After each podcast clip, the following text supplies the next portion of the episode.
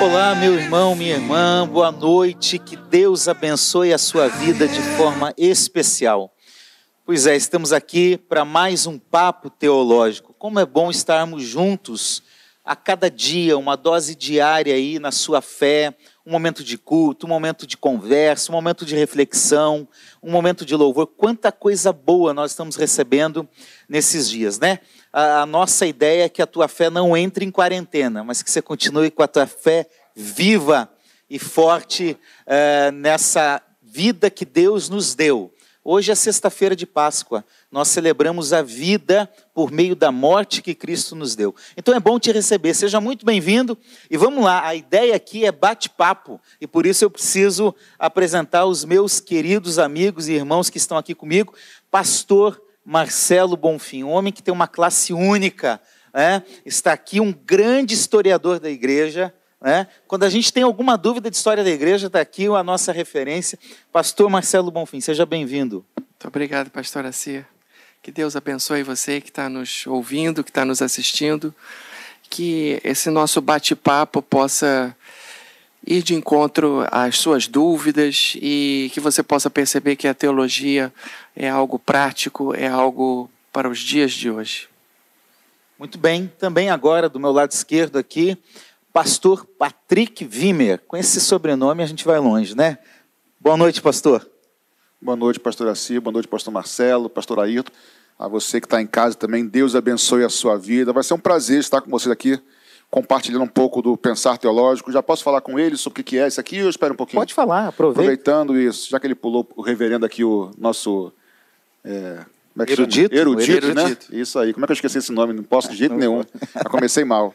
Então, queridos, como o pastor Marcelo já bem disse, isso aqui é um bate-papo teológico, mas o fato de ser teológico não significa que tem que ser teórico. A teologia tem a sua sistematização, a sua teoria, que é importante, mas nós vamos procurar bater esse papo de maneira mais prática, da relevância da teologia na nossa vida prática enquanto igreja, enquanto indivíduo, tá bom? Então fique conosco. E, é claro, o nosso erudito, né, pastor Davi Martins? Você viu que seu apelido pegou o nosso pastor Ayrton alterado, né? Não está alterado, não, está tranquilinho. E ele vai uh, trazer uma palavra para nós hoje. Boa noite, pastor. Boa noite. É, é um prazer mais uma vez estarmos juntos e espero em Deus que a nossa reunião aqui hoje, nesse bate-papo teológico, abençoe sua vida. Nós vamos fazer uma oração. Eu quero pedir ao pastor Marcelo que ore para que Deus conduza essa nossa programação no dia de hoje. Amém. Senhor nosso Deus e nosso Pai que estás nos céus, nós queremos te agradecer por essa oportunidade que tu nos dás de adorar a ti através não somente da música, mas através das reflexões que nós queremos ter hoje, nesta noite, é, caminhando, nos debruçando sobre a tua palavra. Queremos te suplicar, Senhor, a tua capacidade para cada um de nós que aqui estamos, porque nós cremos que a nossa capacidade vem de ti, Amém. exclusivamente. E a tua palavra diz que sem ti nós nada podemos fazer. Por isso, Senhor, que a unção do teu Espírito Santo, nós te suplicamos, possa ungir a cada a cada um de nós, a, a, a, todas as palavras que serão ditas, e que tudo seja para a honra, para a glória, para o louvor do teu nome, e para que a mente dos nossos irmãos seja aberta para a necessidade do estudo da palavra de Deus e da teologia. O que nós te pedimos em nome do Senhor Jesus. Amém. Amém. Você pode dizer amém com a gente? Qual é o nosso tema hoje? A importância da teologia na, na igreja e na vida do cristão. Lembrando que a gente já falou algo muito importante. Todos nós fazemos teologia. Aliás, pastor Marcelo, o senhor me lembrou algo muito importante de um autor que o senhor leu há pouco tempo aí, é, que ele fazia uma definição muito importante nesse sentido. É, na verdade, é um autor que eu li na época que eu fazia seminário, e o nome dele é Bruce Milne. E ele começa esse tratado de teologia dizendo o seguinte: que, na verdade, todo cristão é um teólogo. E aí ele vai explicando o porquê disso, porque todas as atividades da vida cristã têm uma teologia subjacente, não é? Se a gente adora, existe uma teologia por detrás da adoração. Se a gente prega, proclama o evangelho, existe uma teologia por detrás disso. E por aí vai. se a gente. O, o, o, relacionamento entre, entre a família, os relacionamentos interpessoais, o relacionamento de homem com mulher, de, de pais com filhos e, e patrão empregado, em tudo isso existe uma teologia por detrás. Né? É verdade. e... e Aí aquele tipo de frase que diz o seguinte: olha, é, cuidado, é, porque é, a letra mata, mas o espírito vivifica. Parece que a gente só pode, então, é, orar, buscar o batismo no Espírito, os dons do Espírito, e, e há uma fragmentação, pastor Ayrton, entre o que é espiritual e o parece que a teologia é totalmente é, humana, fria, não tem nada a ver com Deus, né? Como que é esse negócio? Bom, o que, que o senhor acha? Eu ouvi muitas vezes essa frase, porque me convertia em 1985, e naquela época, o que acontecia? É, quem queria ser pastor que faria, fazia seminário. Então, você era professor de EBD, você não tinha... Aliás, só existia uma Bíblia de estudo, se eu não me engano, era Vida Nova do Russell Shedd. Sim, do Russell Shedd. Que depois virou a Bíblia Shedd. Que é a Bíblia Shedd. Então nós não tínhamos. E se você quisesse, a primeira pergunta que te faziam é a seguinte: Você quer ser pastor? Deus te chamou? E, na verdade, é, é, hoje, claramente, tanto que temos institutos bíblicos, nós entendemos que estudar a Bíblia não precisa ser para pastor. E esse versículo, lá de 2 Coríntios, capítulo 3, ele foi citado para mim algumas vezes. Cuidado, a letra mata e o espírito vivifica. Só que depois eu fui estudar com calma, e o, e o contexto ali, letra, é a letra dos Dez Mandamentos, falando que é a, antiga, antiga aliança, a letra que foi gravada em pedras. Então, está se referindo o quê? Que na nova aliança, não é isso? Nós temos uma aliança no espírito, uma experiência interior de mudança de vida. Que a, a lei, a lei que era prefigurada com os dez mandamentos, ela, ela é chamada, inclusive nesse contexto, de lei de condenação e lei da morte. Mas a, a nova aliança de lei do Espírito e lei da vida. Então não tem a ver com estudar. Tanto é que Paulo, ele diz assim, na sabendo que ia morrer, ele diz assim, traga-me os pergaminhos. Olha, se Paulo fosse contra estudar, ele não poderia dizer isso. Ele está dizendo o seguinte, até o último momento de vida eu vou estudar, eu vou aprender. Traga-me os pergaminhos. Então, é, uma, é um versículo tirado do contexto por aqueles, às vezes, que são preguiçosos, a verdade é essa, basta orar é e não querem estudar, não quer se sacrificar, aprofundar num dicionário. Aí o que ela faz? Só ora e diz assim: se o pastor Marcelo começar a estudar muito, Cuidado, a letra mata e o espírito. Pelo contrário, estudar as escrituras edifica muito o espírito. E, inclusive, eu não lembro qual é o capítulo, mas eu creio que no Evangelho de João, Jesus diz assim: As minhas palavras são espírito e vida. Então, a, a, palavra de Deus, que é a fonte da teologia, é a palavra de Deus, ela também traz vida. E aí, pastor Patrick, fica essa questão: estudar teologia vai esfriar ou vai aumentar a fé? Bem, depende de cada pessoa também, porque eu no seminário, acredito que o pastor Marcelo também, o Ayrton, você também, eu presenciei pessoas que se esfriaram, mas não por causa da teologia. Não é a teologia que esfria. Eu acho que, eu penso que é, é o propósito da pessoa, até porque seminário não forma pastor para mim. Seminário forma teólogo. Eu acho que o pastorado é, é, acompanhamento. Lógico, o estudo é importante, mas o chamado. Eu tive pastores aqui que me acompanharam, que me acompanham até hoje, porque a gente está sempre aprendendo. Então a minha resposta para isso é: a teologia não esfria ninguém. E nem aquece ninguém também. É a palavra de Deus, a minha predisposição, o meu coração. Daqui a pouco a gente vai falar um pouquinho mais para frente sobre isso, sobre a questão do como é que a teologia, como é que a gente interpreta a Bíblia. E aí, se for com o coração errado, distorcido, aí não é teologia. Mas eu presenciei pessoas que se afastaram, eu pessoalmente cresci muito no Senhor, porque o estudo da palavra faz parte da vida piedosa. E eu tenho uma frase que eu, que eu um dia pregando veio, eu creio que é do céu, né? Que diz assim: a, a, vida, a vida piedosa nos ajuda a trazer o céu para a terra, enquanto da terra não somos tirados para o céu. E é, é isso. É isso. A vida piedosa, que faz que é a manutenção da nossa fé, está incluso nisso, nosso estudo da palavra, meditar na palavra, e não é teologia que vai esfriar ou não. É a gente que pode esfriar ou não, na verdade. Né? Eu tenho que já ter convicção da minha fé. Né? de que Exatamente. Cristo é o Salvador, de que a Bíblia é a palavra de Deus, de que a igreja é fundamental. A gente sabe que tem muita gente falando besteira por aí. Né? Hoje. Tem seminários e seminários também, né? Seminários e seminários, teologias e teologias. Então, para você ter é, segurança, procure o pastor da sua igreja. Né? Uh, ele vai te instruir qual o caminho que você deve seguir, qual livro que você pode ler para acrescentar a sua fé e qual que não vai acrescentar em nada. E hoje, com a internet, todo mundo se acha teólogo. É. O indivíduo coloca ali, você fica ouvindo outro, outro dia. E é um perigo isso, né? Perigo, Porque... Mandaram uma pergunta que se podia falar o nome Jesus. E um grupo Mas agora já está famoso na internet tava, isso agora. Um é. grupo já não cantava é, quando vinha as letras, estava na igreja evangélica, mas não cantava mais. Quando vinha Jesus, ela fechava a boca, passava, aí, can, aí cantava o restante do hino, porque o nome Jesus é um nome pagão. É. Aí, é, aí, aí tem os da. Aí eu expliquei várias questões de nome, essa questão de traduzir nome. Por quê? Eu, eu, até brinquei com a pessoa dizendo o seguinte: nunca aconteceu comigo, não sei se aconteceu com vocês. Na hora de expulsar um demônio, Aí, se for falar corretamente, seria Yeshua, né? O Yeshua. Aí, eu nunca vi um demônio, quando eu falar, sai em nome de Jesus, ele fala assim, não falou direito. Não falou direito.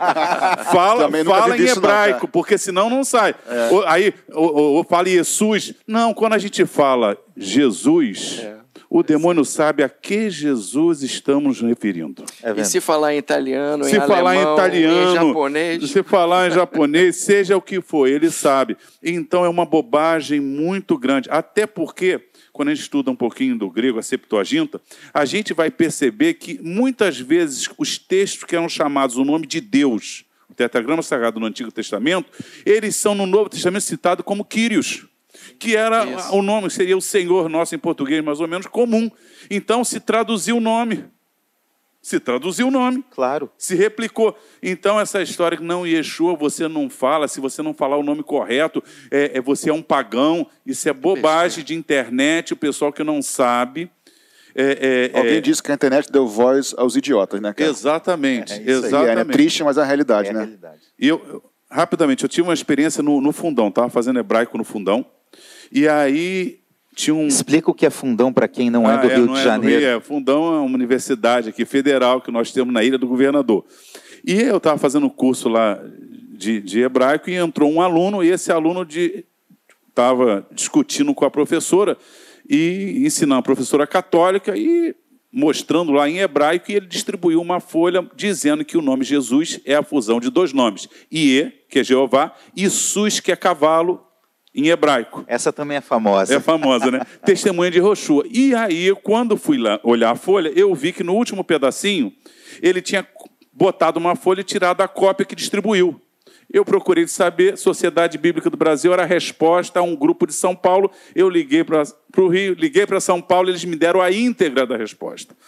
Olha que maldade eles pegaram o início, onde a sociedade bíblica faz um excelente trabalho histórico, até chegar ao J, do alemão, na Idade Média, e eles fizeram o quê? Ele sabe, até ali, ele imprimiu, dizendo aí, está vendo aí, foi uma invenção dos alemães, o J, não sei o que e tal. Só que ela vai explicar a questão de linguística. O que, que eu fiz? Imprimi tudo, distribuí lá no fundão. Sabe o que aconteceu? O aluno nunca mais foi à aula. foi desmascarado, né? Agora eu gostaria de fazer uma parte ao que o pastor Patrick falou, é, que eu acho que existe a doutrina certa, mas existe também a prática certa. Então tem pessoas que têm a doutrina certa, mas não têm a prática certa. E tem pessoas que têm a prática certa, mas não têm a doutrina certa. Então, uma pessoa que não tem a prática certa e começa a a estudar teologia, não vai dar coisa boa. Então depois vai botar a culpa na teologia. Não é nada disso. A pessoa nunca teve a prática certa. Eu, eu Só uma parte, reforçando o que você falou. Porque a gente pressupõe que a doutrina certa deve gerar uma prática certa. Exatamente. Pelo menos deveria, né, Exatamente. pastor? Pelo menos deveria. A doutrina, né, a ortodoxia, a doutrina correta, ela gera uma ortopraxia, uma prática correta. Então, é por isso que é importante a teologia. E aí a, a questão é, qual é o lugar da teologia na vida da igreja? Do ser igreja. Até a gente está vivendo um momento que nós não estamos podendo nos encontrar é, fisicamente, presencialmente, mas virtualmente. Como se dá essa dinâmica na igreja? Porque o que é igreja? É, numa perspectiva bíblica. Né? A gente pode até ouvir o que um teólogo diz, o que uh, um sociólogo diz do que é a instituição igreja, do que uh, os achismos das pessoas uh, apresentam por aí, a gente pode até ouvir. Mas interessa saber o que a Bíblia diz do que é a igreja. Né? E, e numa perspectiva bíblica, igreja no Novo Testamento é eclésia. O senhor estava falando que só duas vezes, não é isso? Lá em Mateus ou foi? É, fui eu. Foi, Mateus foi 16 e Mateus 18. 18. É, nos evangelhos nós temos duas referências importantíssimas. Porque a de Mateus 16 é Jesus falando que da igreja, é a minha igreja. É a igreja de forma universal, global, inteira. É, universal não quer dizer que é a denominação, mas Sim. é a igreja geral, Total, do mundo isso. todo, de todos os tempos. Estou edificando a minha igreja e as portas do inferno não prevalecerão. É a igreja total. Total. Gente de todas as culturas, de todas as raças. De todos os tempos. De né? todos os tempos. A igreja triunfante e a igreja militante. A triunfante é que já partiu com o Senhor, a militante é que está aqui hoje, eu, você, todos nós. Então, igreja é de Jesus. Esse é um pressuposto básico. Tá? Mateus 18, ele entra falando da igreja novamente, pastor Ayrton. Mas aí não é já numa perspectiva geral, mas local. Local, porque fala de disciplina.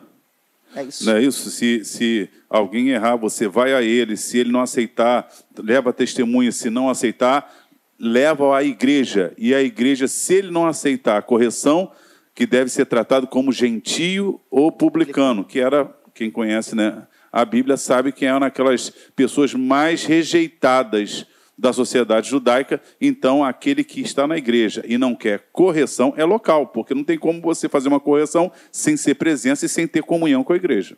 E, e sair falando para o mundo todo, né, gente? Atenção aqui, o irmão da igreja que cometeu um erro precisa ser disciplinado. Não tem como. É uma perspectiva local. local. E aí, pastor Padrico, diga lá. Não, e nesse, nesse contexto, a gente está tá batendo papo aqui antes, né? Esse papo teológico começou antes das sete horas, você saiba disso, tá? A gente está batendo papo aqui. que nesse contexto a gente tem a Bíblia como eclésia, como é o plural. A igreja, eu sou membro do corpo de Cristo. O Ayrton, a Cir, você que está em casa, não é isso? Nós somos membros desse corpo. Existem inúmeras figuras para a igreja. Corpo, o que mais, pastor? Você me ajuda? Corpo, a noiva de Cristo. Edifício. Edifício de Cristo, ou povo de Deus. Então, é, como o pastor Assir citou anteriormente para a gente aqui, um dedo não é o corpo. O dedo é parte do corpo. É um membro do corpo. Então, é, às vezes a gente fala, e não é para ficar sendo chato assim, a gente fala e deixa passar porque não bate-papo, mas de forma teológica, eu sou templo do Espírito Santo. Né? Cada um de nós é templo do Espírito Santo, habitação do Altíssimo, filho de Deus, parte da família de Deus. Mas a igreja, quando nós somos igrejas, estou certo nisso? Não. Nós Sim. somos igreja enquanto juntos. Coletivo. Coletivo. Ninguém é igreja sozinho. Perfeito. Eu, eu não posso usar, ainda que se use normalmente esse tipo de expressão, eu sou igreja, você é igreja. Não. É, nós somos templo individualmente, mas nós só somos igreja no coletivo, quando estamos reunidos. Né? Porque até o sentido da palavra lá no grego, é, eclésia, é chamados para fora para fora de onde para onde. Né? Aí você vai aprofundando o conhecimento ali, vendo até a contribuição do, do James Strong, por exemplo, que é um especialista nos termos gregos do Novo Testamento, ele diz o seguinte: chamado de fora de casa para uma assembleia. Por isso que uma definição de eclésia é assembleia. É, é por isso que a igreja primitiva começa quando todos estavam reunidos no mesmo lugar. É, reunidos no mesmo lugar. Parece até redundante, mas é, é isso é mesmo. importante isso. É importante. Então, perceba que igreja no Novo Testamento é ajuntamento. É um povo junto. É um povo realizando algumas coisas de forma conjunta. Isso é ser igreja. Quem não tem uma compreensão teológica disso, pastor Patrick, às vezes confunde o que é igreja, o que é participar da igreja, qual é o meu papel na igreja. O que, que o senhor ia falar? Não, porque me faz lembrar, porque de certa forma, de certa forma não, de todas as formas, Deus em trindade é uma comunidade. Né? Então, assim, o corpo de Cristo tem essa questão, porque é interessante que ao mesmo tempo que eu sou o templo e eu tenho acesso individualmente ao trono da graça, e tenho, nós temos, e ele já habita em mim, ele diz: quando dois ou três se reunirem no meu nome, eu estarei no meio deles. Mas por que está no meio deles se ele já está em mim? Já está em você? Porque existe uma manifestação da própria divindade entre nós, como corpo, que passeia o nosso meio. Então, a igreja existe é na coletividade. um compromisso com o grupo. Existe. Reunidos em existe. meu nome. Então, existe. existe um compromisso de Deus individual conosco. Perfeito. E existe como instituição, como igreja. Então, existe um compromisso de Deus também quando estamos reunidos. Claro. É, primeiro a João, a gente tem no versículo 3 o seguinte: ele diz, a nossa comunhão é com o Pai e com o Filho. Então a gente tem uma perspectiva de uma fé é, com Deus, mas a gente também tem uma perspectiva horizontal dessa fé, não apenas vertical. E a nossa comunhão é uns com os outros. 1 João 1,7 se nós andarmos na luz, como ele na luz está. Um versículo que o pastor Paulo Brito é, sempre fala na ceia. Mantemos comunhão uns com os outros. E essa comunhão não quer dizer a comunhão com a minha casa, com a minha família, com a esposa, com os filhos. Isso também é importante, mas é comunhão numa perspectiva de igreja, do povo de Deus. Então quem anda na luz tem comunhão uns com os outros. Tem comunhão. É isso aí. E não é fácil. Não. Né? É mais fácil abandonar a igreja, falar, ah, não, o irmão olhou torto para mim, não gostou de mim. Terça-feira, na verdade, em pauta, os pastores que aqui estavam, conduzidos pelo pastor Ari, pastor Paulo Brito, falaram um pouco sobre isso. Né? É importante a gente lembrar essa perspectiva. É, é importante a gente pensar o seguinte: é, é, a igreja não é só importante, ela é necessária. Porque se eu faço parte, eu sou membro dessa igreja, eu sou o dedo. Paulo vai tratar isso em Coríntios claramente. Né? Primeiro, eu não posso me achar melhor do que um outro membro que eu acho inferior. Vamos supor, eu sou a mão, eu acho o pé não, é, não aparece muito, a mão aparece mais, então eu sou melhor. Paulo vai dizer que o corpo não trabalha assim. Então, nós precisamos uns dos outros. Não é só questão. Somos de... seres gregários. Somos seres que Deus criou para vivermos Exatamente. em sociedade. Então, eu preciso do Assir.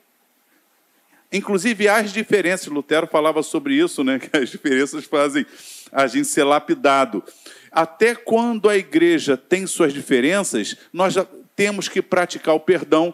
Aqui, é, é a minha grande questão com os desegrejados.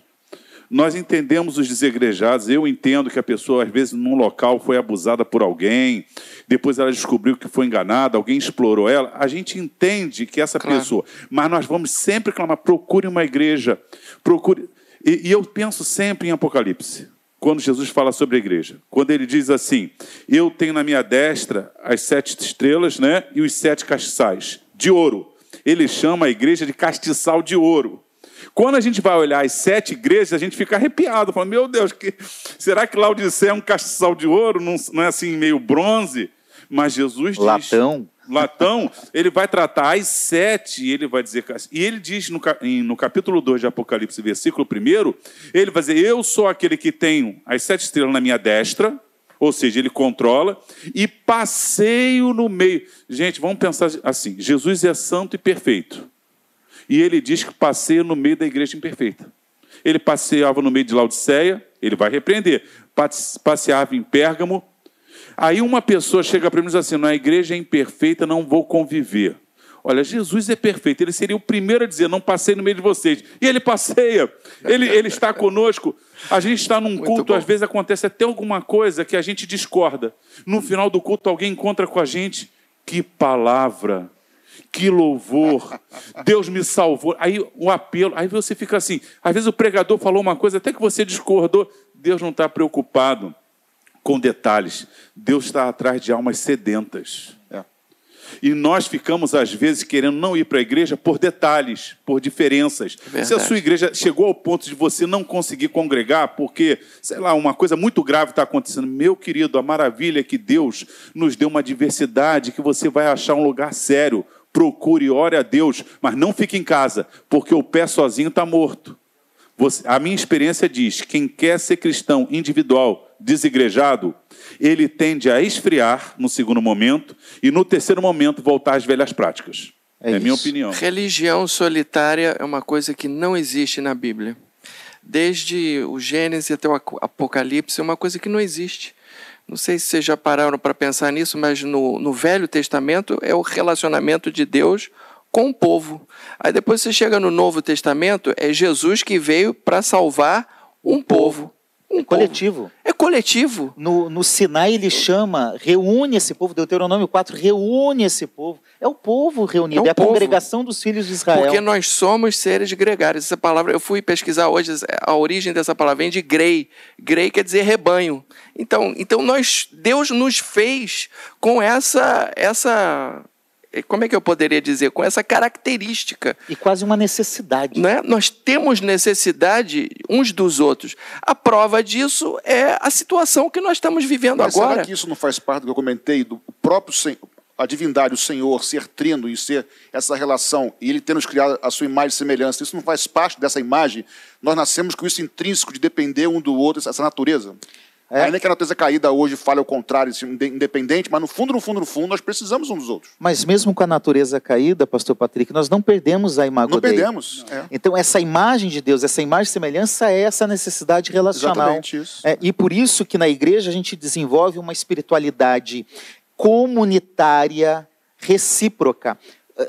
Alguém que não frequenta uma igreja, que não está num corpo de Cristo, organismo vivo, ele não consegue desenvolver os princípios de amar um ao outro, perdoar um ao outro porque ele, não, ele saiu da igreja porque alguém fez alguma coisa contra ele, suportar um ao outro, exortar um ao outro, aconselhar um ao outro, orar um pelo outro. Tudo recíproco se dá na coletividade, Na na, família também. Na família. A família. Eu, eu, quando ministro a ceia, eu sempre digo a seguinte palavra.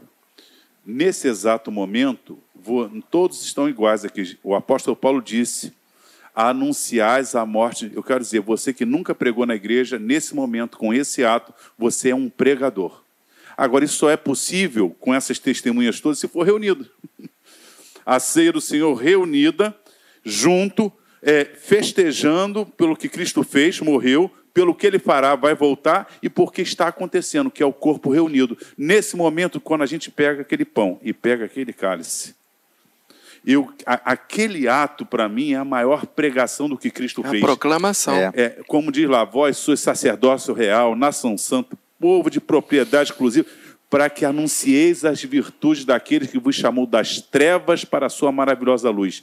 É a, igre... a ceia, para mim, é algo maravilhoso. É a igreja toda pregando, com um ato. Naquele momento, o pastor está fazendo o mesmo ato que aquele irmão da igreja que se converteu hoje. E a igreja, como a pastora Raquel falou outro dia, é um hospital. Anunciais a morte do Senhor até que ele venha. No- Sim, é- no- é pregação. É pregação. É, é com esse Quando ato. a gente todos. toma aqueles elementos, anunciais a morte do Senhor. Eu digo, meus até irmãos, que ele quem, você nunca pregou na igreja? Eu quero te contar uma coisa. Você que está participando da ceia, você está pregando. Está anunciando. Tá E é, anunciando. e é por isso, gente, que é importante a gente fazer um esclarecimento aqui. É por isso que nós não fizemos, a Igreja Missionária Evangélica Maranata não fez ceia online. Porque nós entendemos, biblicamente falando, a nossa leitura é bíblica, a nossa compreensão é bíblica, respeitamos quem fez diferente, mas nós entendemos que ceia é quando a igreja se reúne.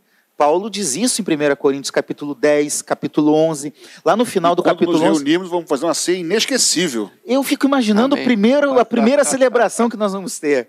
Né? Então, Paulo diz lá em 1 Coríntios 11, 33, quando vocês se reunirem como igreja, como igreja. como igreja, Os coríntios, cada um tinha a sua casa, a sua família, mas não era ceia em casa. Era ceia dentro de uma casa, porque não tinha um templo, mas uma ceia dentro de um contexto de igreja, como igreja. como então, igreja, na qualidade de igreja. é, a gente entende que não existe é, um período determinado, nem por Jesus, nem por Paulo, nas instruções da ceia. Nós entendemos que é quando a igreja puder se reunir. Então, seja no domingo que vem ou daqui um mês, quando a gente se reunir, nós vamos cear.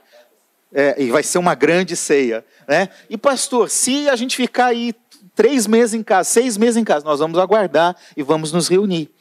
E se não voltar mais? Nós vamos participar da ceia Da do último ceia. dia.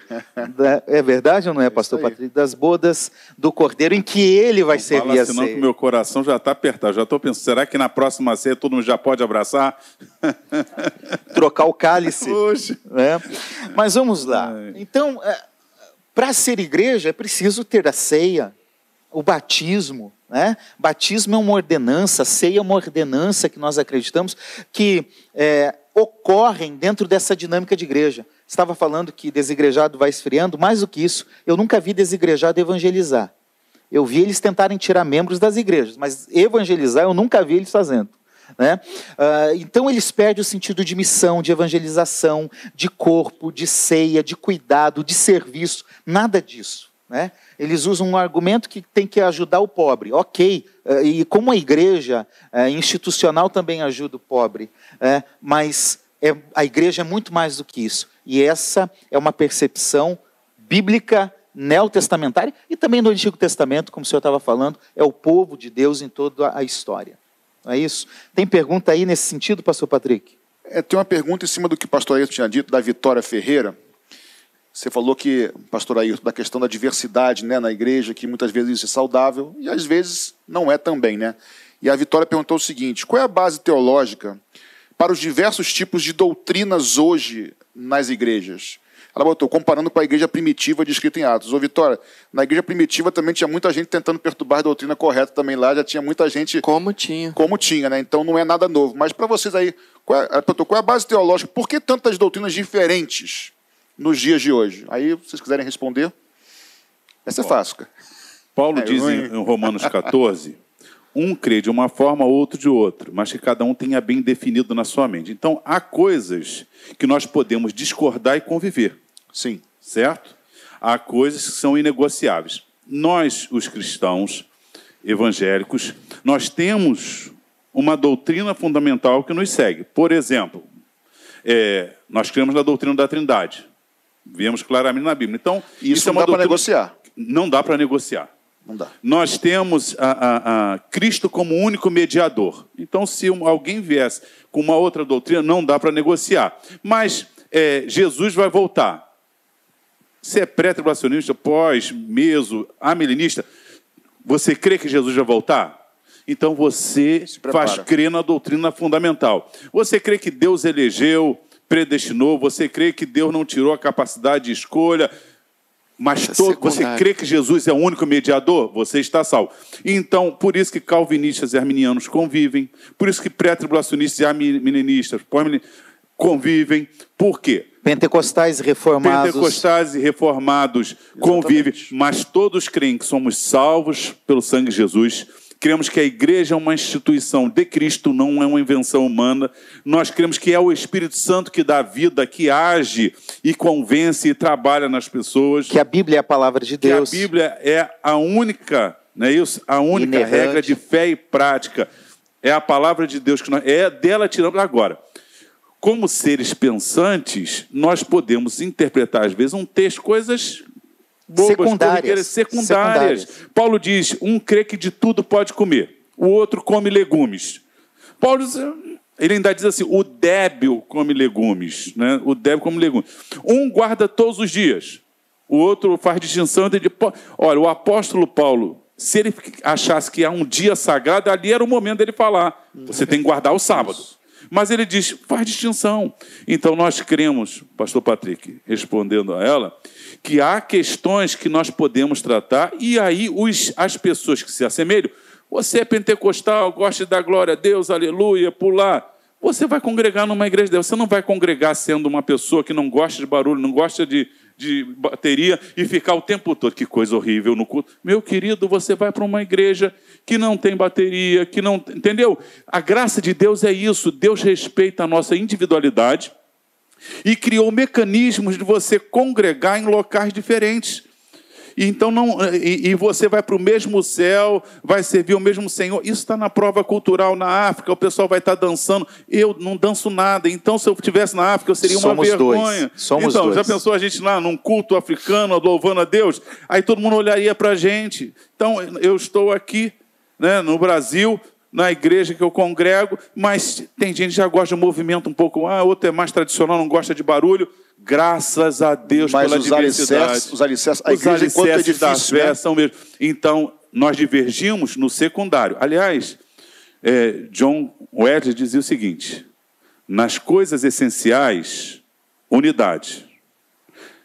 Nas coisas não essenciais, diversidade. Mas em todas as coisas, o amor. Isso aí. Ah, tem uma pergunta aqui do Joelmir Rocha. Boa noite, pastores. Qual a opinião dos senhores sobre culto online? Existe hoje uma série de pastores que entende que não é possível cultuar em comunidade pela internet. O que vocês acham do assunto? Como é que é? Repete a pergunta, assim, por favor. Qual é a opinião dos senhores sobre culto online? Por quê? Porque existe hoje uma série de pastores que entendem que não é possível cultuar em comunidade pela internet. Não é possível cultuar, cultuar em... online. Que nós é. fazemos, por exemplo, nós não tem relevância. É. Então, eu acho que eu, ela quis Eu não dizer... entendi essa pergunta. Eu acho que é, o culto online é o que nós estamos fazendo agora. É, é, as pessoas confundem é, e entendem que ah, virtual é o oposto de real. Não é. não é. Virtual é o oposto de presencial. Né? Então eu posso estar cultuando a Deus e devo estar cultuando a Deus todos os momentos. Eu tenho que ter culto na vida. Agora, o culto público é também um diferencial, que é o que nós estamos falando. Então são tipos diferentes de culto. Claro que são. Hoje o nosso culto aqui é um papo teológico. É, o culto online a gente não consegue realizar tudo que gostaríamos cumprimentar o irmão, dar um abraço, né? É, aquilo que às vezes fala, ó, pega na mão do teu irmão aí agora. É, a gente não consegue fazer todas as coisas, mas não quer dizer que não seja um culto também. É, mas o, o culto virtual, que ela está chamando, tem que conduzir por culto presencial. Por exemplo, uma, uma, uma jovem, essa semana, me mandou lá dos Estados Unidos ela está morando lá, ela é acostumada com a Maranata, ama a Maranata, está tentando achar uma igreja parecida com a Maranata, e ela, ela então está assistindo, está maravilhada. Ela falou: olha, tem sido muito bom, mas eu estou procurando uma igreja aqui. É, é essa a nossa mente. É um, mais um mecanismo do evangelho ser pregado, mas não exclui a presença, porque é esse contato presencial é mais uma ferramenta que Deus utiliza para alcançar pessoas. Mas, como igreja, você tem que congregar, tem, não porque é, é uma obrigação, mas uma necessidade de comunhão dos santos.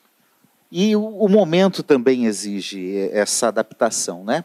Mas o importante é que você tenha um culto na vida, em todos os momentos. E quando você for para o culto público, o teu culto público vai ter vida também. Então essa é a diferença do culto.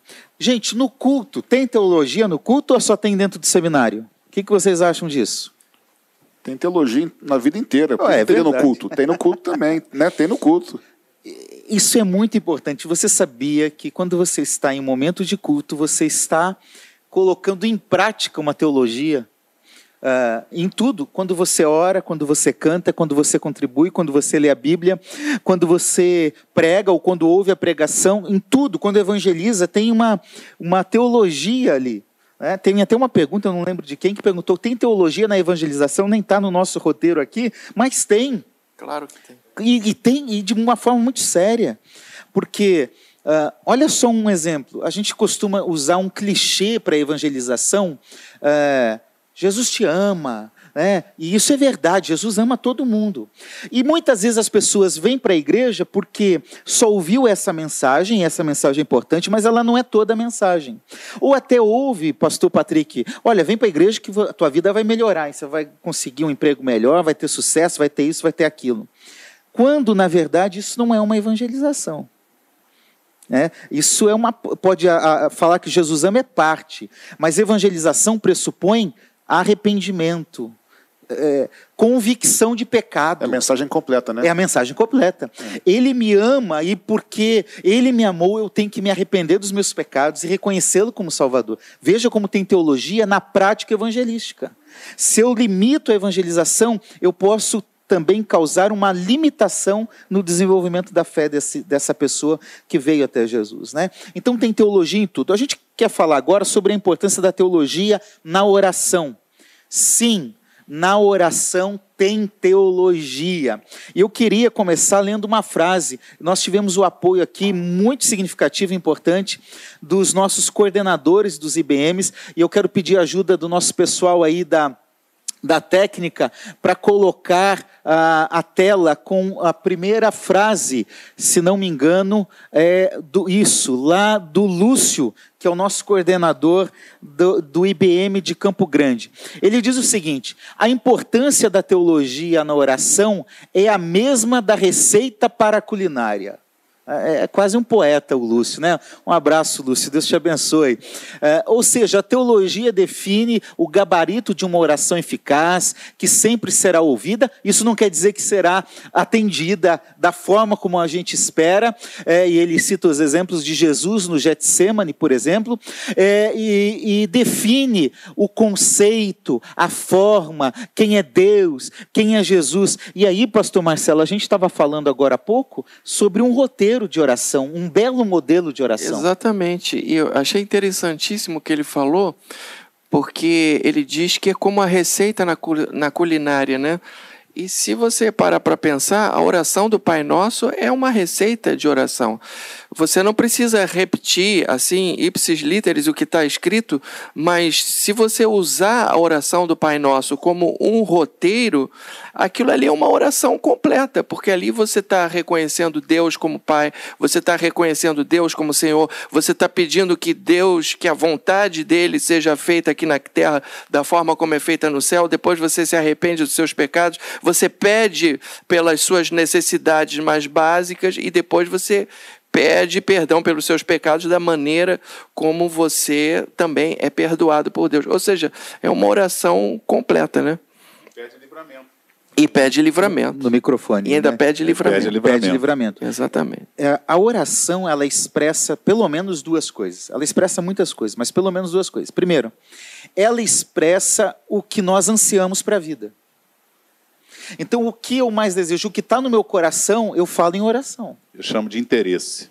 É o nosso interesse. É, é, o nosso interesse. Que às vezes são corretos, mas nem sempre o são. Né? Então, veja como é importante conhecer a Deus, conhecer sobre Deus, conhecer sobre a fé, conhecer a vontade de Deus para orar segundo a vontade de Deus. Pastor Assi, posso ser bem prático com o nosso público que está em casa? Manda ver. Um tempo atrás eu estava pensando, esse mês passado, sobre um texto de Jesus Mateus 23, em que ele pergunta assim para os escribas, para os fariseus, o que é mais importante, o templo ou o ouro? Depois ele fala assim, o que é mais importante, o, o altar ou a oferta sobre o altar?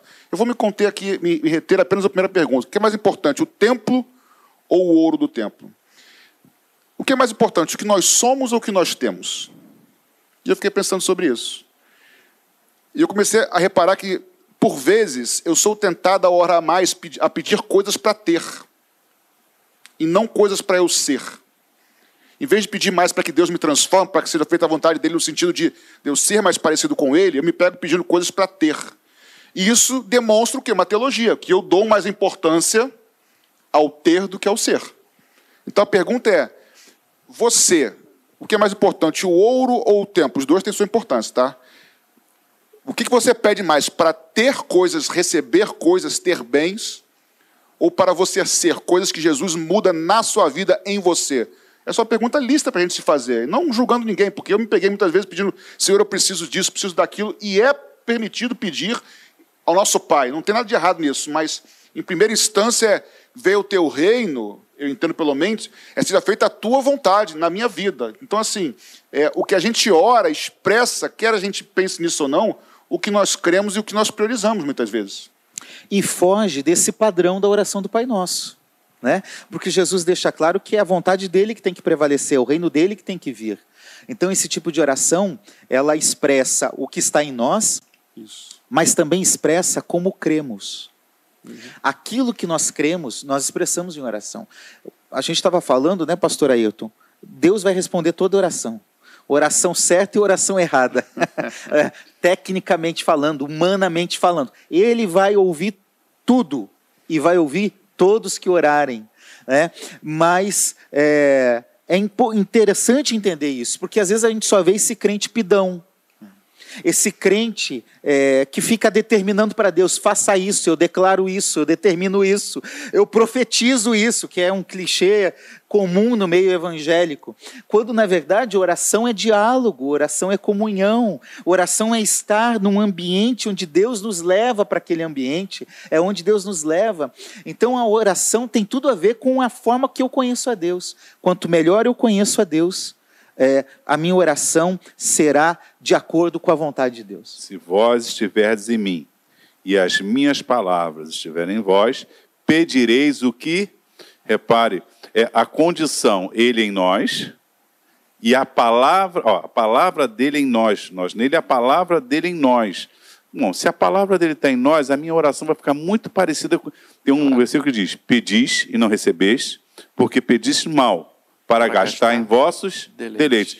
Então, é, é, Deus sabe exatamente a oração que é necessária, que é supérflua. Então, o que o Patrick está dizendo, eu acredito que o pastor Patrick está falando exatamente. Muita. Olha, Graças a Deus, Deus não atende um monte de oração que a gente faz. Graças a Deus. Graças a Deus. Lá na frente, obrigado, Senhor. Eu acho interessante porque a oração também demonstra a nossa maturidade, o nosso crescimento na fé. Ou não. É, ou nossa estagnação. Ah, eu tenho dois filhos, né? Eles têm diferença de um ano e meio é, de um para o outro. Então, enquanto eles iam crescendo, a gente ia ouvindo a oração deles. E a gente percebia na oração eh, o nível de crescimento e desenvolvimento da fé. É perceptível. É, é perceptível. E isso serve para mim. Serve para todos nós, serve para todo crente. Eh, quando a gente ora, a gente percebe qual é o nosso nível de maturidade, o nosso nível de dependência, o nosso nível de conhecimento, a nossa forma de crer realmente em Deus. É? porque tem oração que muitas vezes é infantilizada. É, é oração birrenta, é oração vingativa, né, que foge totalmente do propósito de Deus. Não Exatamente. é isso? Mais alguma coisa nesse sentido? Não, com relação a isso, acho que é isso. É. Muito bem. Segundo, então oração faz parte do culto e tem tudo a ver com a teologia. Sim. Ler a Bíblia tem alguma coisa a ver com a teologia? Só tenho. Né? Só tenho. Aliás, eu sempre tive dificuldade. Há um tempo atrás, um, um, um um grupo de músicos, é, é um estudo bíblico, e o grupo de músicos diz assim, falou para o líder, né? Ah, eu não gosto de ler a Bíblia, não. Não gosto de ler a Bíblia, acho muito chato, não sei o que. Eu não consigo imaginar um crente que não ame a palavra de Deus. Eu, eu quando entreguei minha vida para Cristo, eu devorei a Bíblia. Ah, e as lágrimas correndo pelo rosto, vendo o meu estado miserável, eu senti meu estado miserável, quando me converti, senti a graça de Deus na minha vida, mas eu fui entender o meu estado miserável, que eu já sabia que existia, com descortinadas escrituras. A escritura mostra quem nós somos, de onde viemos, para onde vamos, o que precisamos fazer. A escritura é, é como diz 2 Timóteo 3,16, né? toda a escritura é divinamente e apta. E, e Hebreus 4,12, quando diz, né? que faz separação entre alma e espírito, que os teólogos ficam discutindo, juntas e discerne intenções do coração. Você está lendo a Bíblia, é impressionante. Daqui a pouco Deus vai descortinando teu coração. No mesmo texto que você já leu 15 vezes. Você leu aquele texto 15 vezes. Você, de repente, está no texto, daqui a pouco você está chorando. Então, se há teologia na leitura da Bíblia, só há teologia. E a maturidade na oração ela vem pela leitura Sim, da Bíblia. sim. Exatamente. Pastor Paulo costu- costumava falar isso. Se não sabe orar, leia a Bíblia. Você vai aprender a orar lendo a Bíblia. É, eu, eu, eu tinha Ore a Bíblia. Você fala muito sobre Exatamente. isso. É, Eu isso é tenho muito tido- bom. isso é muito bom. Eu bom. falo Orar a Bíblia, cantar a Bíblia também é muito Olha, eu bom. vou falar uma coisa Já para vocês em na casa, hein, pastor Assir? Muitas das coisas que eu compreendi da Bíblia não foi nem na hora que eu li. Eu, eu li um texto, me chamou a atenção, e eu parei. Isso, isso é uma prática antiga na história que se perdeu um pouco, chama oração com Bíblia aberta. Né? Tinha isso no começo da igreja. E eu, eu comecei a fazer, parava o texto, começava a orar, Senhor, eu acabei a tua palavra, isso, isso, isso. No que eu ia orando, o Espírito Santo ia dando entendimento. A coisa é o meditar na palavra. Isso é muito bom. Isso é muito saudável, entendeu? Pastor, assim, posso fazer aqui uma pergunta do Rodrigo? Porque tem tudo a ver com isso? Pode, Posso ir? Porque é, ele diz assim, pastores, boa noite. O Rodrigo Peckley, acho que é isso, Peckley. Pastores, boa noite. A palavra do Senhor nos diz que Jesus veio para cumprir a lei. Então, até que ponto a lei de Moisés é válida? O tempo da graça nos torna totalmente inválida a lei de Moisés? Por que eu estou lendo esse texto aqui? Porque a teolo- a- a- como nós lemos a Bíblia e como interpretar? Será que tudo que está na Bíblia, eu estou acrescentando a palavra, tudo que está na Bíblia pra gente, é válido para a gente hoje? Tudo que é bíblico vale para o crente?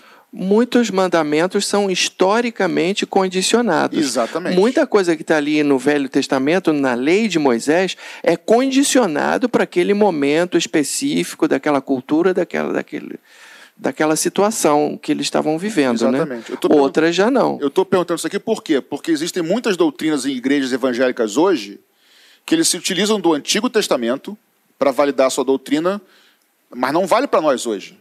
Então, como é que até, até, até que ponto vai, pastor Assir, já que eu li para vocês, né? Pastor Assir e pastor Eita, até que ponto vale é, a lei de Moisés ou não? Como é que eu, como é que eu uso, vou ajudar vocês, como é que eu uso o Antigo Testamento? Por qual filtro tem que passar? Muito bem. É, é interessante que Jesus, Jesus é o nosso paradigma, ele é o Isso. nosso modelo, ele é o nosso padrão. Então Jesus dizia assim: ó, vocês ouviram o que Moisés disse? Aí ele fala assim: eu, porém, Porém, vos vos digo. digo. Então, a lei de Moisés, o Antigo Testamento, ele é reinterpretado em Cristo. E Jesus é o filtro. E assim, tem gente que diz: ah, não, agora é graça, está mais fácil. A lei era mais difícil. Pelo contrário. contrário.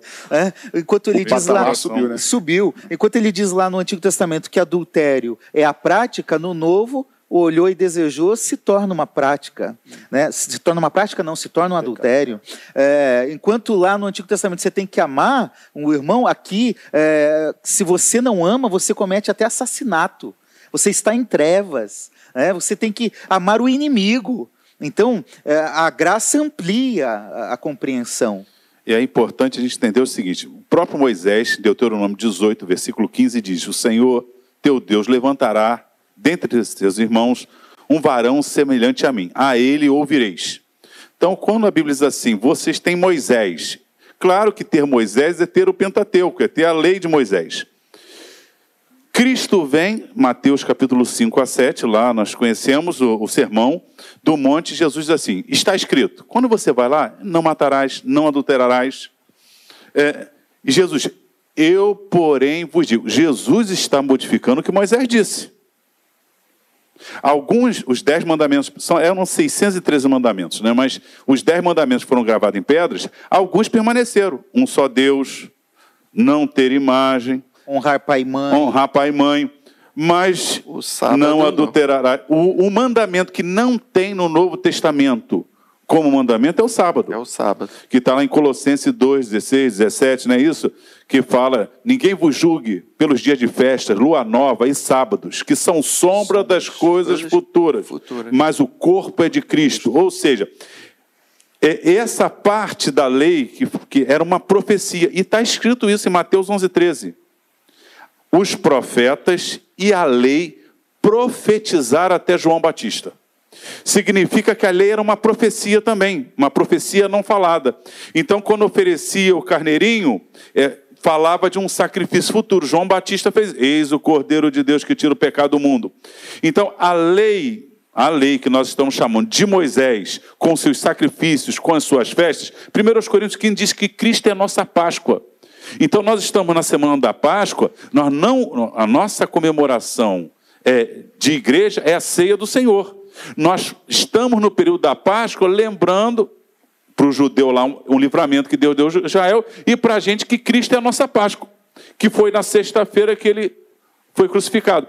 Mas as festas falam de Jesus. O que não podemos fazer confusão é com algumas coisas do Antigo Testamento e não caducaram, profecias que não se cumpriram.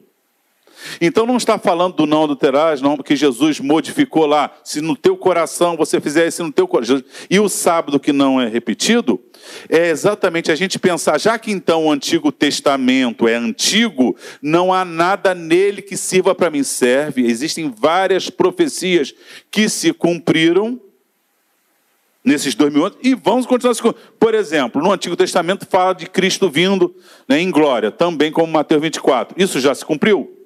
Sim, pastor, assim, mas a, Ayrton, mas a pergunta dele é sobre a lei. Então, se eu fosse resumir, eu diria o seguinte: acho que é Romanos, Romanos 10, 4, acho que é isso, que diz que o fim da lei é Cristo. Sim. E esse fim da lei tem dois sentidos. O fim é encerramento ou o fim é propósito. A lei apontava para Cristo. Sim. Falar de Deus. Então, as leis, se eu fosse resumir para ele, as leis cerimoniais sacrificiais apontavam fim, o propósito era Cristo. Essas se encerraram em Cristo. Sim. As leis morais, éticas de relacionamento continuam. E essas porque, estão valendo. Por quê? Porque apontam para Cristo, do caráter de Cristo de Deus. Isso continua. Continuam, mas eu quero voltar a dizer, Cristo faz um aperfeiçoamento. Elas não, por exemplo, no Antigo Testamento, lá um homem, mais de uma mulher. Cristo não Sim, levou a gente à lei de Moisés, levou ao Éden. Não foi assim desde o princípio. Mas o homem deixará iniciar a sombra, e serão ambos uma. Então repare que Cristo está modificando alguma coisa, está mantendo outra e está excluindo, porque o sábado em nenhum momento é replicado nem por Cristo, nem pelos apóstolos no Novo Testamento como uma obrigação da igreja. Então, e aí existem alguns mandamentos que são neotestamentários. Alguns princípios Sim. que estão lá, reiterados por Jesus, por Paulo, por Pedro, enfim, pelo texto do Novo Testamento. Ou seja, para ler o Antigo, interpretar o Antigo, que vale para a gente, tem que passar pelo filtro do Novo Testamento. Do Novo Testamento e Jesus é, é a nossa chave, nossa chave de interpretação. Para entender o, o Novo Testamento em vários aspectos, eu tenho que conhecer o Antigo. Perfeito. Agora, o, o novo é o cumprimento. Lá era sombra, era tipo. Uhum. Era o, o aio, o pedagogo. O aio, é, pedagogo, pedagogo, que é aquela figura grega que ia Conduz. até a maioridade conduzindo né, isso à criança. Quando chegou Cristo, eu não preciso mais guardar Páscoa. Não preciso mais guardar sábado. Cristo é o meu descanso. Cristo é minha, o meu sacrifício. Cristo é a minha primícia. E assim vai. Meu sábado. Meu Muito sábado. Então perceba que a tua leitura bíblica faz diferença. Faz, totalmente. É, se você está limitado a ler Salmo 91, 23, né, ler só os evangelhos, é, a tua teologia vai ser limitada. É, como o pastor Ayrton falou, Paulo nos diz em Timóteo, 2 Timóteo 3, toda a escritura inspirada. Então leia toda a Bíblia, conheça toda a Bíblia, conheça toda a palavra de Deus. E aí você vai crescer no conhecimento de Deus. Vamos para o terceiro aspecto, que o nosso horário está apertando aqui. A teologia na música. A gente tem que ser prático. Aqui tem uma pergunta, acho que é a primeira pergunta é, do exatamente. dia. Vou voltar Leia essa pergunta aí, se não me engano, é do Bianchi, é. lá do Recreio. Boa pergunta, Bianchi. Foi a primeira, eu guardei porque eu sabia que ia chegar a hora de falar sobre ela. E pergunta assim: Gostaria de saber se é correto cantar se eu me humilhar diante do teu altar e sacrificar tudo aquilo que me custar. É correto cantar isso? É, essa, a cara do pastor é uma, Marcelo foi melhor, é, cara. a câmera não filmou. É, essa é uma, uma dúvida muito grande, né? Alguns, pastor Patrick, falam da força poética da música. É claro que tem uma força poética, uma expressão poética. Mas a música ela tem que ser teologia. Ela tem que ser bíblica ela tem que ser firmada na doutrina correta. Senão a gente corre o risco de cantar uma heresia. Né? E assim, eu acho que uh, cada um tem uma opinião, de repente, até entre os demais pastores, entre nós. Eu, particularmente, tenho dificuldade com essa música. Porque eu acredito que a oração não é porque eu me sacrifiquei, mas é porque, é porque houve um sacrifício. É, é, porque essa frase que ele colocou aqui, a música continua. E ele condiciona esse, esse se humilhar e sacrificar ao custar para que Deus responda. Isso. Então talvez o problema não seja nem a frase que ele colocou aqui, e sim condicionar a resposta de Deus a esse sacrifício, né? É, aí é errado, né? Porque Exatamente. o sacrifício que abre a porta do céu é o sacrifício de Cristo, né? Exatamente. Mas é, existe sacrifício na vida cristã no sentido em que eu De tenho, eu tenho que le- carregar a minha cruz e, ir, e renunciar a mim mesmo, carregar a minha cruz. Esse seria o sacrifício, né? Concordo com o seu. O próprio sacrifício que Paulo fala, sacrifício vivo em Romanos em 12, Exatamente. ele fala para que experimenteis a perfeita, boa, agradável vontade. Ou seja, Não co- é por troca, e sim é por por gratidão. troca. Eu já estou crucificado com Exato, Cristo. Isso, exatamente. isso é, isso. implica num- num- numa espécie de Esse sacrifício. sacrifício, eu- eu- da minha vontade própria. Exatamente. Quando- Né? Se a gente dividir Romanos até o capítulo 11, versículo 36, que é o último versículo, que ali diz, porque dele, por ele, para ele são todas as coisas, ele vai caminhar pela justificação em Cristo. Pá, pá, pá. Quando chega no 12, Paulo diz, rogo-vos, pois irmãos, que apresentem. Então, já que Cristo me libertou, que estava perdido, de uma perdição Isso. eterna, já que o salário da morte é pecado, mas o dom gratuito de Deus, já que não há nenhuma condenação para quem está em Cristo, já que Cristo é o nosso segundo Adão que nos mudou, Paulo está dizendo: vem, vamos viver em novidade. Então não é para troca, Não é para gratidão. Isso. Exatamente. O sacrifício Que pra é o gratidão. nosso É culto gratidão. racional, É que é o culto É por espiritual. gratidão, né? na verdade, né? É por gratidão. Exatamente. É por gratidão. Muito Então bem. tá respondido, né? Deixa eu voltar um pouquinho. Quem está aí na, na, na- no- na apresentação, por favor, volta um pouquinho à frase da interpretação da Bíblia que nós não lemos. É o nosso coordenador lá do IBM de São João de Meriti. Ele diz assim: a compreensão de um texto sagrado envolve o cuidado com o contexto que o cerca. Entender o contexto para não tirar um texto fora de pretexto. Muito bem, o nosso seminarista Paulo Paz. A partir de um entendimento claro do que se lê, podemos mergulhar profundo na leitura inspiradora da Bíblia Sagrada. Ler a Bíblia dentro do seu contexto, e não fora do seu contexto. Exatamente. Agora, pode ir para a frase da música. Tem uma, uma frase também ali é, do pastor Anselmo, que é nosso coordenador lá do IBM de Caxias. Ele diz assim: a música é um elemento fundamental do culto a Deus. Deve, portanto, expressar a verdade pura sobre esse Deus. Música não é entretenimento. Ela expressa a verdade sobre Deus. O meu louvor a Ele. Uma linda melodia, uma letra poética devem ser sempre veículo fiel da doutrina que cremos e e pregamos. Amém. Uma boa definição, né? Amém. Pastor Anselmo, muito obrigado por essa contribuição. Ele gosta aí. de música, eu já percebi. Ele está sempre postando alguma coisa Olha, sobre música. Eu entreguei minha vida a Cristo ouvindo um hino Mãos Ensanguentadas de Jesus, mão que foi ferida lá na cruz. O, o, o hino cristão, o hino, o louvor, ele tem que ser o mais, assim, se- não, não vamos só repetir a Bíblia, parte também de experiências, etc.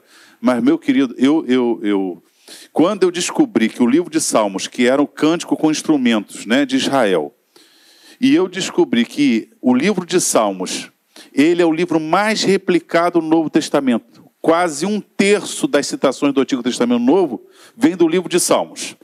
É, 50, quase 50% das citações são messiânicas. E de 23 dos 27 livros tem uma citação de Salmos. Olha, o livro de Salmos era o livro de cânticos deles, mas eles eram o quê?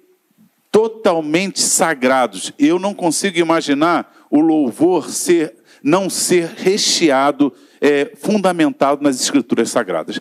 Ele tem que ser bíblico. É apenas a pregação de uma forma bonita, de uma forma agradável. Você colocar teu coração biblicamente, mãos ensanguentadas de Jesus. Aliás, eu vejo os hinários e compro. Tem um, um hino, acho que é o 84 da harpa, que diz lá: Não perturbeis o coração, porque eu sempre sou fiel. Na cova estou com Daniel. Então ele diz assim: Sou eu aquele o grande eu sou.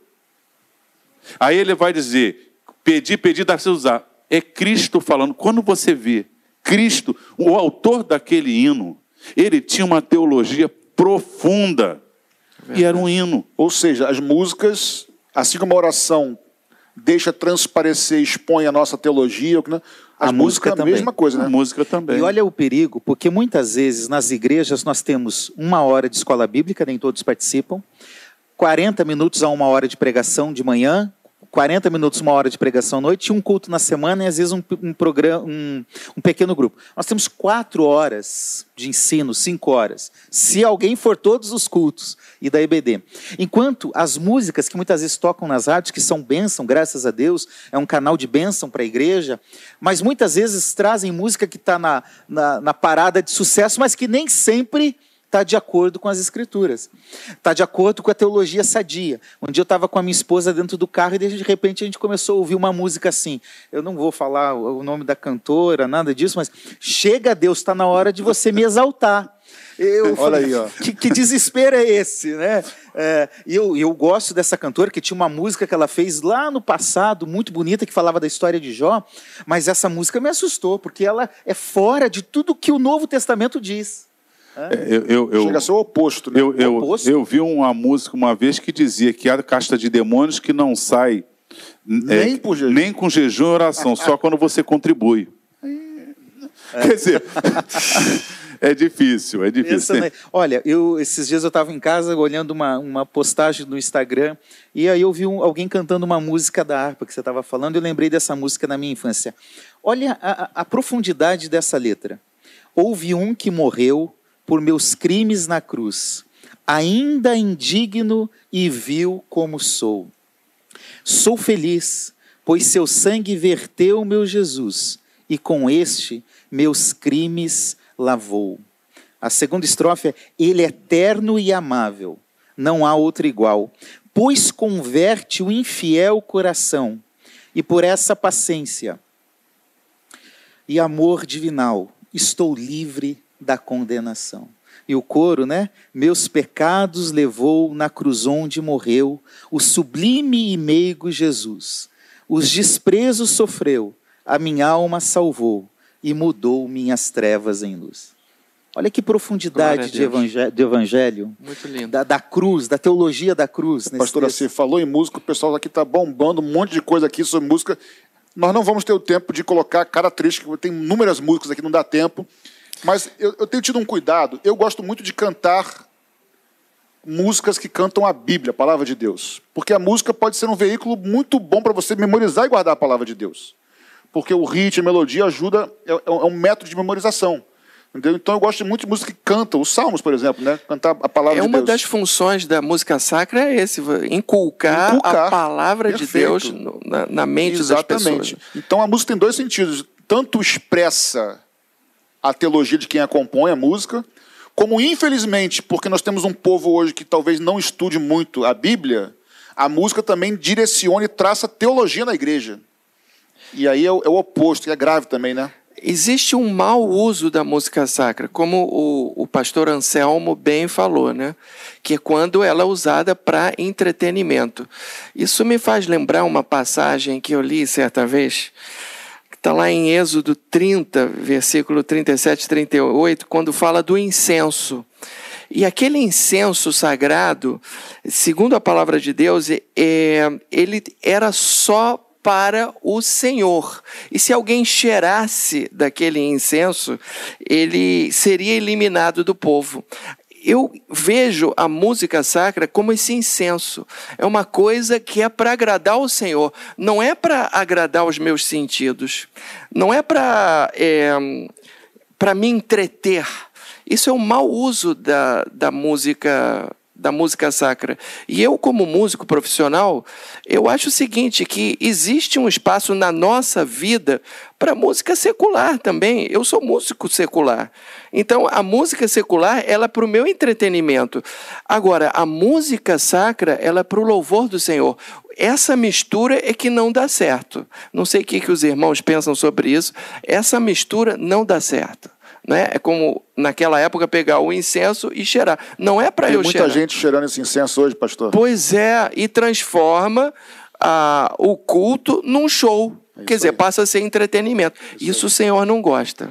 Nós temos ainda outros assuntos, a teologia na oferta, na contribuição, na pregação, na vida, mas nós vamos deixar para um outro programa. Quando tiver o outro programa, nós voltamos a esses assuntos. Nós vamos parar por aqui, porque a gente precisa terminar o nosso programa hoje, porque o assunto é, rende, vai, né? rende, vai, e é muito bom a gente saber que isso é importante para a nossa caminhada e para a nossa fé. Né? Que eu espero que você tenha gostado de mais um programa do Papo Teológico de hoje. É, quando nós tivermos um outro, nós vamos divulgar aí. E nós queremos orar por você, por sua família, por sua casa. Talvez no nosso chat eu não consegui acompanhá-lo, obviamente, mas talvez você tenha colocado um motivo de oração aqui. Nós queremos orar por esse motivo de oração que você escreveu. Talvez a gente não consiga ler, mas Deus sabe a tua necessidade. Ele é o Deus que sabe tudo né, que conhece a nossa realidade. Então nós vamos orar por você. Eu quero te convidar, onde você está, a fechar os seus olhos conosco e orarmos, entregando a nossa vida, essa realidade do nosso país, essa pandemia que nós vivemos no mundo, entregando tudo isso ao Senhor e pedindo a intervenção do nosso Deus na nossa casa e na nossa vida. Amém. Vamos orar. Querido Deus, muito obrigado, Senhor, por esses momentos que estamos passando aqui sobre essa palavra, ó Deus, que o nosso coração aquece, ó Deus, temos vivenciado essa palavra e, Senhor, cremos que ela é a verdade, como diz João 17, 17. E cremos, Senhor, que ela diz que o Senhor não tem problema com distância, nem com nenhuma dificuldade. O Senhor pode ressuscitar morto, pode fazer qualquer milagre. Então eu te peço agora por esses pedidos, ó Deus, que esses irmãos queridos nos seus lares, onde estão? Estão, Senhor, com o coração ardendo, dizendo: Me socorre, Senhor. Nós estamos unidos agora, suplicando o teu socorro, suplicando a tua intervenção, suplicando a Deus que o Senhor haja sobrenaturalmente na necessidade desse irmão querido. Te suplicamos, ó Deus, por essa necessidade do nosso país. Tem compaixão do nosso país, ó Deus. Livra-nos, ó Deus, do mal, ó Deus em, qualquer esfera política, na área médica, ó Deus, em todas as áreas, tem misericórdia do nosso país, livra-nos, ó Deus, de toda malignidade, corrupção, ó Deus, prostituição em que o nosso país vem atolado durante tempos. Nós cremos que só o Senhor pode mudar a história do nosso país. Ó Deus, te pedimos, ó Deus, por aqueles que nesse momento estão tratando essa enfermidade, dentre tantas, desse coronavírus. Ó Deus, tem misericórdia, ajuda, Senhor, que descubram, ó Deus, logo um remédio, uma medicação que faça efeito para que livre tantos, ó Deus, da morte. Nós cremos que o Senhor ainda livra da morte, como o salmista diz. Eu te suplico a Deus que em nome de Jesus esses milagres aconteçam e nós cremos, estamos unidos, cremos que o Senhor continua mesmo e já te agradecemos por tudo em nome de Jesus. Amém. Amém. Amém. Dá uma consideração final do nosso programa, daqui a pouco eu sorteio, mas enquanto isso nós podemos já ir despedindo. Ah, eu queria agradecer a, a, todos vocês, eu queria pedir perdão no nosso nome aqui de cada um que chegou muita pergunta, e em uma hora e meia não dá para responder tudo, mas Queremos agradecer o teu, a tua paciência com a gente, a tua atenção com a gente. De alguma maneira, queremos que. Cremos né, que foi abençoador. Para mim, eu sempre, quando debato, não vou dizer teologia, mas a Bíblia, a palavra de Deus, sempre cresço, sempre aprendo com esses homens. Então, espero que de alguma forma tenha abençoado a sua vida. Que Deus te abençoe, tá bom? Pastor Ayrton. Amém. Agradeço a Deus o prazer de estarmos aqui, a nossa igreja que tem é, é, criado esse ambiente, que Deus continue abençoando a nossa igreja e que você possa ver os princípios que foram conversados aqui e aplicá-los, porque não podemos ser só ouvintes. Se, aplique a palavra de Deus em tudo, na igreja, na, na, na, sua vida diária, no cântico, que você possa realmente, como diz João 17, 17, santifica-os na verdade, a tua palavra é a verdade. Que Deus te abençoe. Amém. Pastor Marcelo. Querido, você que está nos assistindo, esse é um momento muito difícil, é um momento em que é, estamos todos de quarentena que nesse momento difícil, nesse momento complicado, esse momento triste, eu mesmo me sinto assim muito melancólico. Cada vez que eu abro o jornal, eu fico assim com meu coração apertado. Que nesse momento a graça do Senhor Jesus esteja sobre você e que Deus possa, que esse momento seja um momento de muita reflexão, de muita de muito crescimento espiritual para a tua vida e que de, de alguma forma esse nosso bate-papo aqui possa ter servido para te estimular a buscar mais o Senhor e também buscar uma igreja. Em nome de Jesus. Amém. Que Deus abençoe grandemente a sua vida. Como todos os meus irmãos aqui, nós esperamos que tenha sido um momento de bênção para você, de crescimento na sua fé que esse papo teológico fortaleça ainda mais seu desejo de conhecer a Deus, de ler a palavra dele e conhecê-lo ainda melhor. Eu queria te fazer um convite. Você pode, é, aí no YouTube, curtir o comentário. Nós temos um número maior que normalmente está assistindo, mas nem sempre todos curtem ali. Isso é importante. E também compartilhar. Pega o link que você tem do YouTube e compartilha com alguém para ouvir esse programa, para assistir, para ser abençoado também com essa palavra. Vamos lá? Tayana, deu certo? De 1 a 53, durante um minuto. Abraão, chamado Fala um número entre 1 e 53. 21.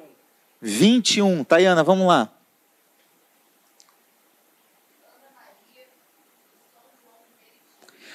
Ana Maria de São João de Meriti. Você acabou de ganhar um livro aí, Liderança Exemplar. Nós vamos deixar esse livro com o pastor Saulo para ele entregar para a, a, a irmã, tá certo? E agora, a Bíblia do Pregador. Um número de 1 a 53. Tânia, diga um número. 1. o primeiro. Cláudia Barbosa da Vila, é a esposa do Claudemir, não é não? É? Cláudia Barbosa, olha aí, Deus abençoe. Hã? A Bíblia da Pregadora. Pregadora, é. Tá certo? Ela é um grande suporte também no IBM. Aliás, Cláudia, agradeço pelo teu apoio, por todo o teu esforço aqui no IBM. É isso, que Deus abençoe a sua vida, que Deus abençoe a sua família. Como sempre, nós vamos terminar com uma bênção aqui do nosso pastor Marcelo. Deus te abençoe e até a próxima, até o nosso próximo papo teológico. Que a graça do Senhor Jesus, o amor de Deus, o Pai, a comunhão e a consolação do Espírito Santo sejam com todos vocês que são a igreja do Senhor. Amém.